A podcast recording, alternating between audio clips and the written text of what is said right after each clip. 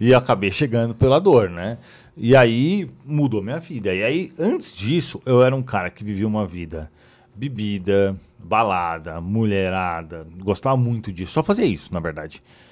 E eu não conseguia atingir a felicidade real, porque eu, apesar de eu tinha muito dinheiro, tinha todas as coisas que, vamos dizer assim, a sociedade considera o ideal para um homem, né? Eu era vazio.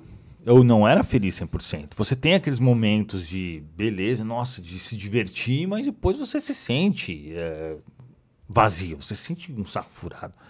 Então, depois que eu conheci a, que o Espiritismo, aquilo me mudou internamente, e aí eu realmente até hoje me sinto completo em relação a isso.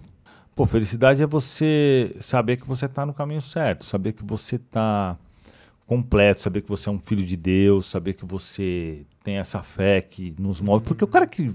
Eu falo sempre, como é que um cara que é ateu vai ser feliz? Não tem como, o cara não tem perspectiva nenhuma. é ou não é? Que perspectiva que o cara tem? Okay. Né? Então, tipo assim, não tem condições. Então, uhum. uh, é óbvio que essa felicidade que a gente tem, ela só pode ser feliz mesmo, real e completa, uhum. se a gente uhum. colocar Deus na, jogada. Senão não tem como. E aí você tem essa fé dentro de você, que eu tenho certeza que vocês também têm, uhum. que é algo que me modificou demais e realmente me mantém muito bem até hoje, mesmo nas dificuldades, porque a gente passa por dificuldades. Né? Eu passei em uma recentemente. Todo mundo. Aí,